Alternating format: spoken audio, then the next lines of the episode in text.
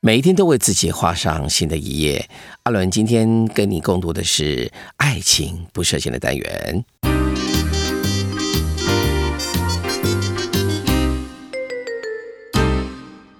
今天我们的爱情不设限依然请到了婚姻平权大平台的总招吕新杰，新杰好啊！各位听众朋友，大家好，我是欣杰。是的，在我们今天节目里面呢，我们继续来谈谈同志的爱情故事，还有同志的呃生活的方方面面。那么在谈谈同志议题之前呢，其实阿伦一直很想谈的一件事情，就是说我们老是谈同志的，大家如何来认同同志的爱情，可是。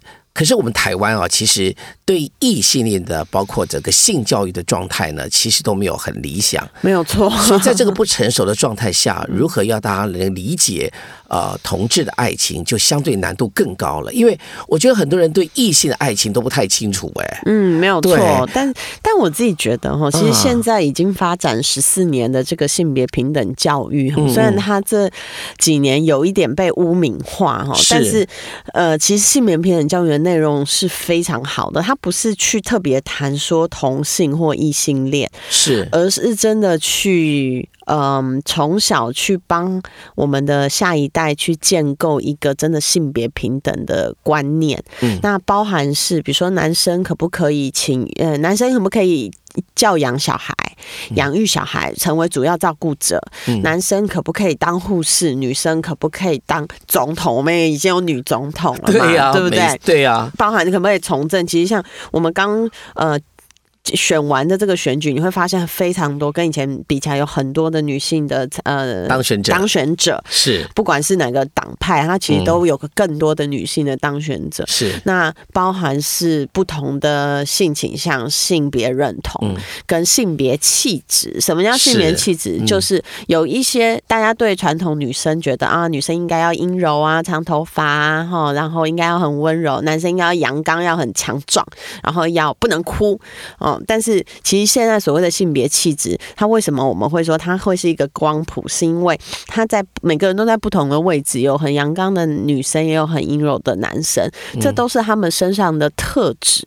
这个特质是每个人很独特有的这个呃天赋。对我们身我们的一一部分是那如果我们强强迫，比如说很阳刚的女生，她就是很阴柔；很阴柔男生，他就是很阳刚。其实他违反他的自己生下来天生的这个样子，他会是是蛮辛苦的。是的，在我们的整个性平性别平等教育上面也有很多的问题。那么虽然已经在执行了，可是往往会这个性别平等教育里面被污名化。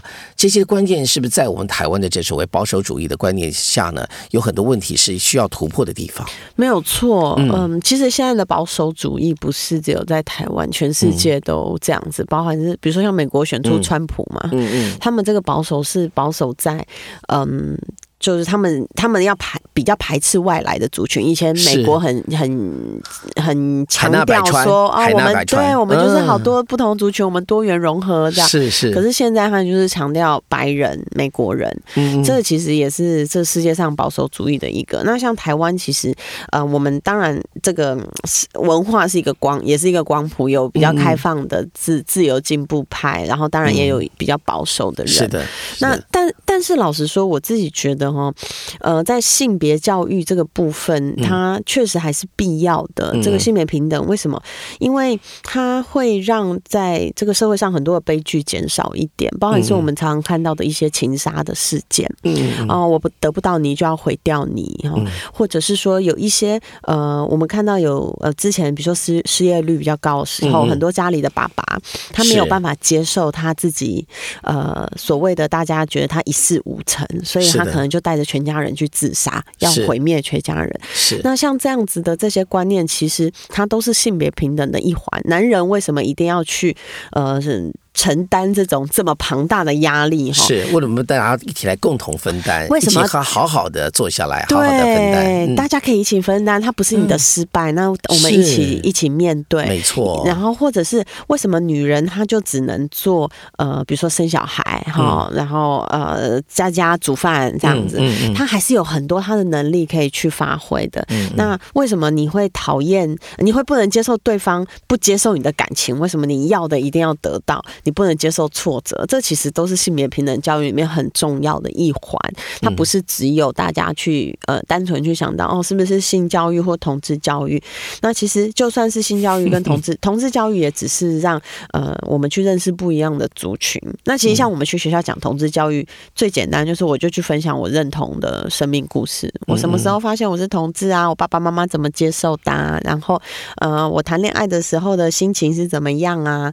就是这种，老实说，我身边的朋友都已经不想听的 一些故事。可是你会发现哦，真的，呃，你如果现场有年轻的小同志，OK。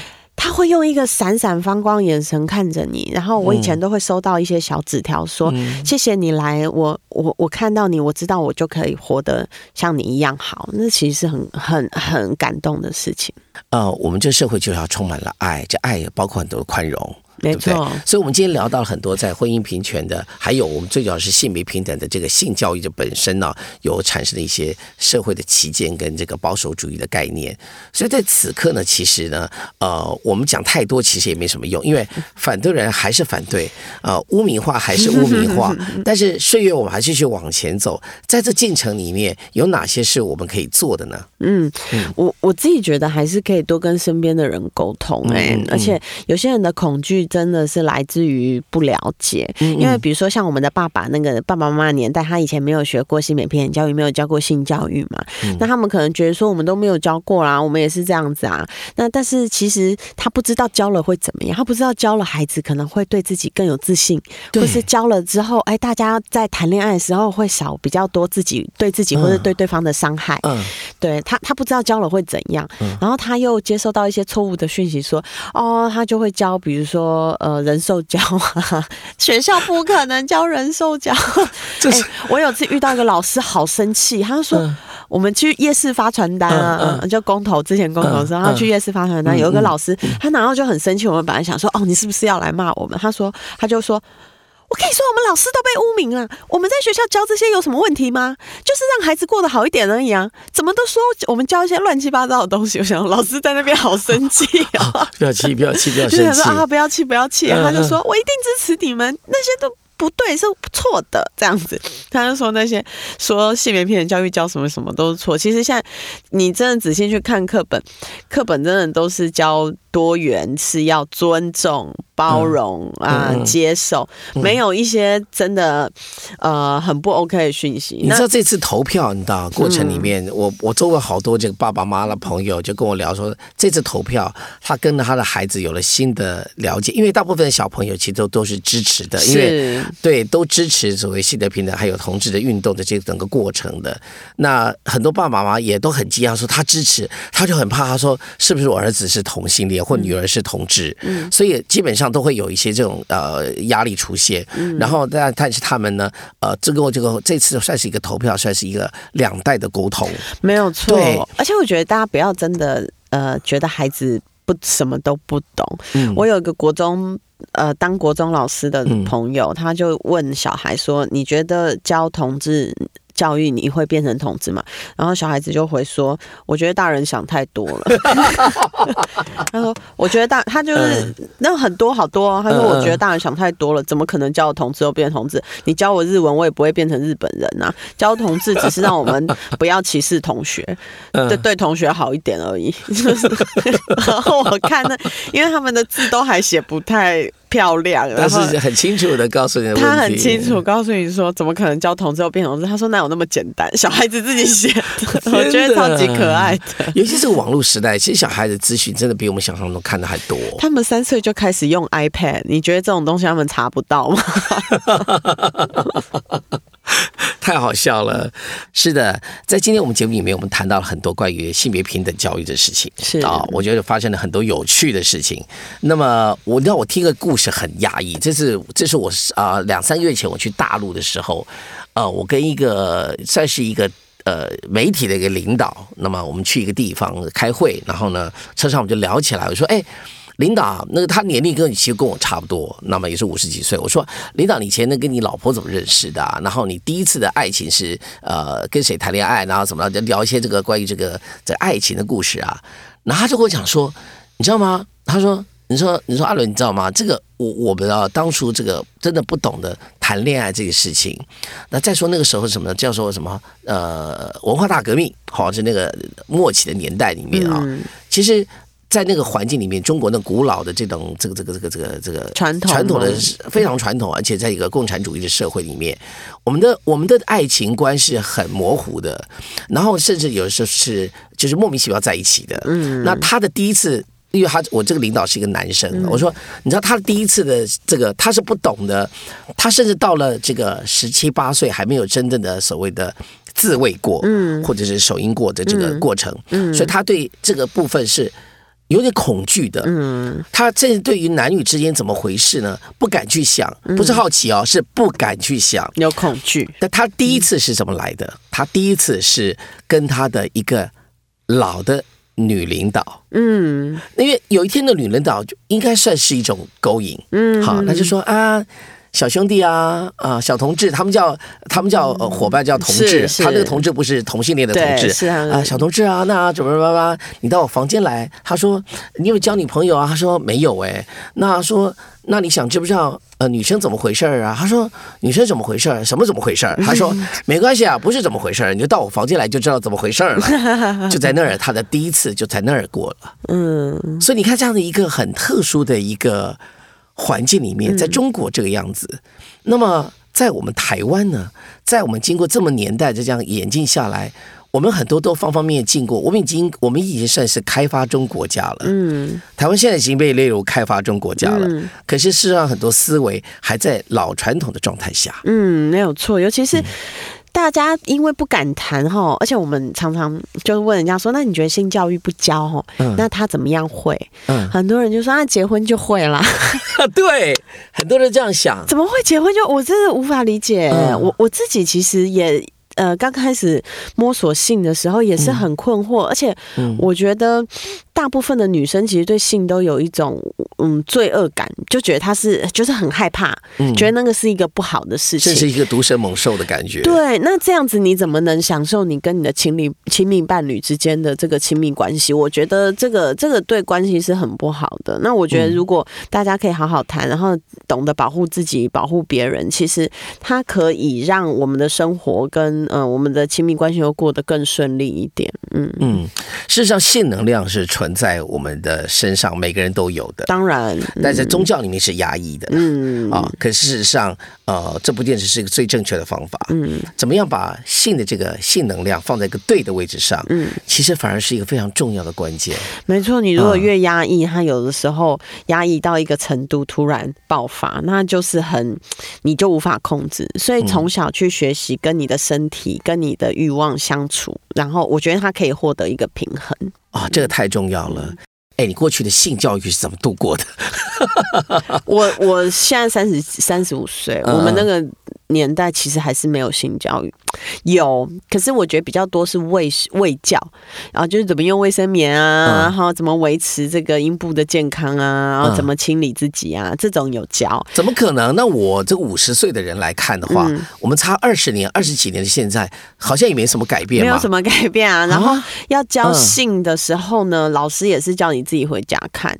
嗯，然后我还记得我高中的护理老师，嗯，他有教我们，然后他就是教，直接就是教一个，我我自己当时觉得有点尴尬，有点不好意思。可是我我后来想想，其实他这样是一个比较正确的方式。他带了一个假阳具来班上教同学，就是怎么戴保险套。嗯嗯。但是我后来回头想想，也觉得很奇怪，为什么不是男生自己戴保险套，要教女生怎么？帮男生戴保险套，就是他教我们，不是说，哎，你们是不是女女女校？女校当然是 OK 啊，就女校，对对。但是他传递给我们的观念是，呃，你要会戴保险套，你才能保护自己的安全。这样其实也不没有错。可是我就常常在想说，哎，那如果男校或者是男男学生有没有这样教呢？有没有这样教说，哎，你一定要戴保险套才能保护女生的安全？那我记得就是教完那一堂课之后啊。呃，就有一个同学举手问说：“老师，那那如果是女生跟女生的话，那要怎么样维持？要怎么样安全？卫生，然后老师就回答不出来，老师就说那个 有人知道吗？这样子，然后我后来就有另外一个同学说我知道我知道，就上台跟大家说啊，女生是怎么样啊，要用手啊，要洗手啊，要剪指甲啊？什么什么，然后呃，大家当然那个时候青少女哈，大家哈哈哈哈笑完之后，老师就说好，那就这样子，他没有想要回答这个，没有任何的结论，对，OK，那那时候我还在做一个呃自己同志身份的自我理解跟探索，我我我对那一堂课的印象蛮深刻的。我那一堂课才知道说，哦，原来女同志也是会发生性行为哦。呃，当然，对，那我那时候不知道。然后哦，原来男男生跟女生的性行为是这样，然后女生跟女生的性行为是这样。其实如果不是那一堂课那个同学问我，我还真的不知道。然后呃，也也不会去查相关的资料，这样子。对，那所以我们后来去学校演讲的时候，确实哈，因为嗯，青少年都会对性有很高的兴趣嘛，会有很多的问题，会咳咳咳咳笑这样。是的，所以我们去学校演讲一定会让孩子问。那如果我不会主动讲，可是我孩子问的时候，我不想我不想让他们觉得说这是一个秘密不能说，所以我们都会用一个很正向的态度去说。好，那我告诉你，男生跟男生的性行为这样，女生跟女生的性行为是这样。那我们应该要用怎么样的态度看待他们？而且你不能。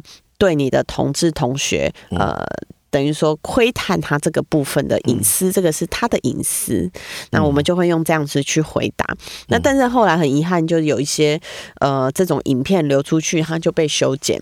嗯，然后呃，就是反对同志的这一方，他们就说啊，你看这些同志团体都去学校里面教这种男男教、女女教，然后就把我们在高中的呃课堂的演讲。剪接成是在小学，嗯嗯嗯，然后就大家就想说啊，你小学怎么可以教这些东西什么的？但呃，第一，那不是在小学；第二，我们其实还是希望用一个正向的态度。如果同学问你，跟他说，呃，这个你以后长大就知道。我想不是一个现在教育的呃呃方法啦。现在教育都还是比较。多元开放，你就算不回答他，他等一下手机打开 Google 就查了。是啊，你只是怎么知道他查到什么东西，对不对？所以我还是给他正确的观念跟知识最重要。嗯嗯，尤其在这个时代社会里面，太多资讯泛滥的情况，其实，在网络上，其实很多资讯是错误的，没有错。可是往往别人都喜欢看错误的，正确的反而觉得很无聊。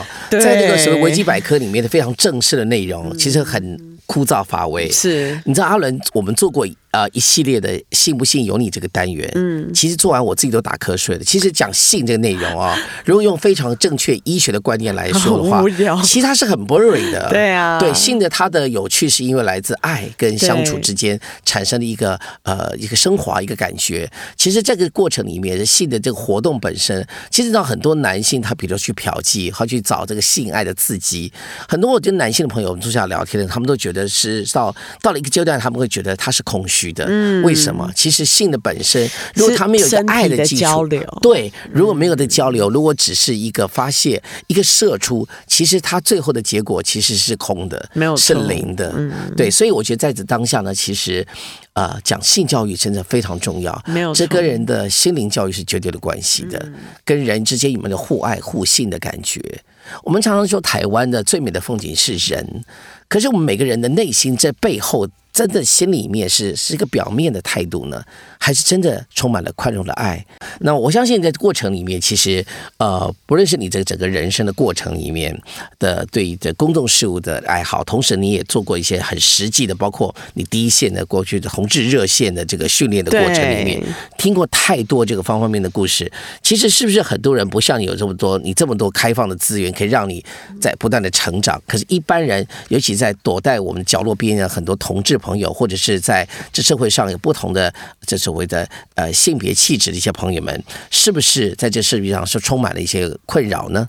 嗯，确实是，而且我觉得其实不是只有同志朋友对性啊，或者是性别这个东西感到困扰，其实很多异性恋朋友都是。我之前常常去大学讲那个安全性行为的教育，嗯，对，哦，都会有那种女生，大学女生哦，嗯，已经大概将近二十岁了。我我上完课之后，她会偷偷的跑到我旁边。问说老师，那个呃，我朋友跟我说，如果没有忘记带保险套，那个之后，嗯，是不是可以用可乐冲阴道就可以杀精？嗯嗯，然后这样就不会怀孕，嗯，就会有这种很很夸张的这个观念。然后我想说，哇，这个现在。这真的性教育不够哎，那就会产生很多呃非预期的怀孕啊哈，然后或者是说有很多的同志朋友，嗯，他自己的因为没有办法得到没有出柜，他可能就没有办法得到足够的支持系统，嗯嗯。那像我呃以前去演讲的时候，就会有呃学生跑过来问我说，他真的不知道怎么戴保险套，就男同志，嗯，或是他不知道怎么要求对方戴保险套，所以他就。不做，嗯，他就不不发生性行为。嗯，然后也有一种学生是他来问说，那高中生哦，小朋友跑来问说，那个他会不会得艾滋？我就问他说，嗯，你有性行为了吗？他说没有。我说你没有性行为，但是你会担心你会得艾滋。他说对，因为人家说男同志就是会得艾滋。然后我说你知道艾滋的传染途径是什么吗？然后他就说我不知道。然后你就是这种经验很多，一直累积，你就会发现说我的天哪，这个社会的教育真的还是很不够。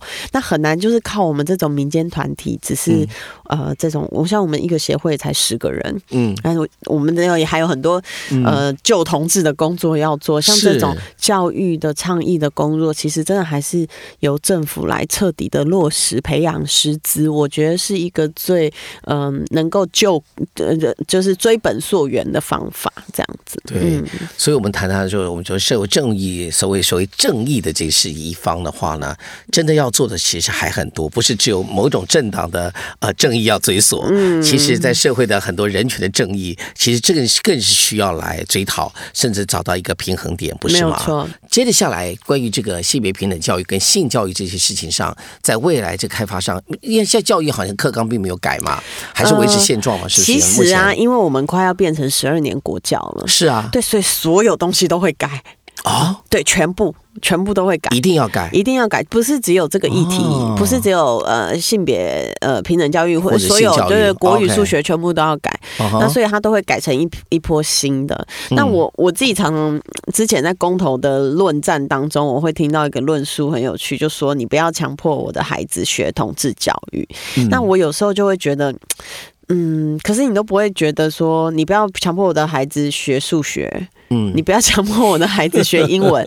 那如果我说我这辈子都不会出国，你不要强迫我学英文，这这这逻辑也不对，因为教育应该是一个整体。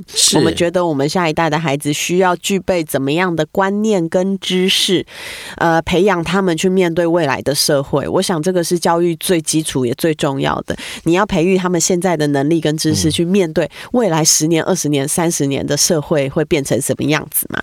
那所以为什么会现在有认识同志相关的教育？是因为未来一定是走向更多开呃开放，会有更多不一样的人出现在你的身边，所以我们要学习尊重跟了解。那呃，其实教育部也说了，呃，虽然这个公投的结果是现是是像现在这样，但是。其实性别平等教育它还是会进行的，它是不会消失的，因为性别平等教育是一个很大的概念。嗯，那只是在里面的同志教育，孩子应该要学什么？教育部说他会审慎考量，但是他们已经出过好几次的新闻稿，说同志教育其实是性别平等教育里面不可切割的一部分，因为呃，性别平等教育它除了教两性之外，它就是教不同的，让大家认识不同的性倾向跟性别认同、性别气质。那这个东西是没有办法切割出来的。因为它就是人的一部分，它就是有一些人就这样，它是一个一个大社会里面的一个部分，你不可能把这一块切掉不教。是的，对，而且现在十二年国教是融合式的，所以它等于说它会融合在各个系统的，对，它会融合在各科里面，你很难说哦，比如说你有一个，比如说图灵好了，图灵，嗯，就是发明电脑。嗯，那图灵就是同志，你教图灵，然后讲到他的生平，就会讲到他跟同志有关，他是一生都很压抑的，呃，这个同志，那教这个算不算同志教育？你但是我们要认识图灵啊，就是。所以你没有办法切割，比如说你教到吴继刚，很可能就会提到他的性别气质，对对。然后比如说你如果教到呃一些国家元首，现在很多国家元首是同志，你要不要提他的这个身份？是对，所以这个这个是很难切割的。我们还是希望呃我们这个社会是用一个比较宽容的、彼此尊重的角度来去看这个议题。是的，非常谢谢我们的婚姻平权大平台的总召吕欣杰来龙节目跟我们谈了这么多。期待下次我们再继续聊喽，下次见，拜拜，大家拜拜。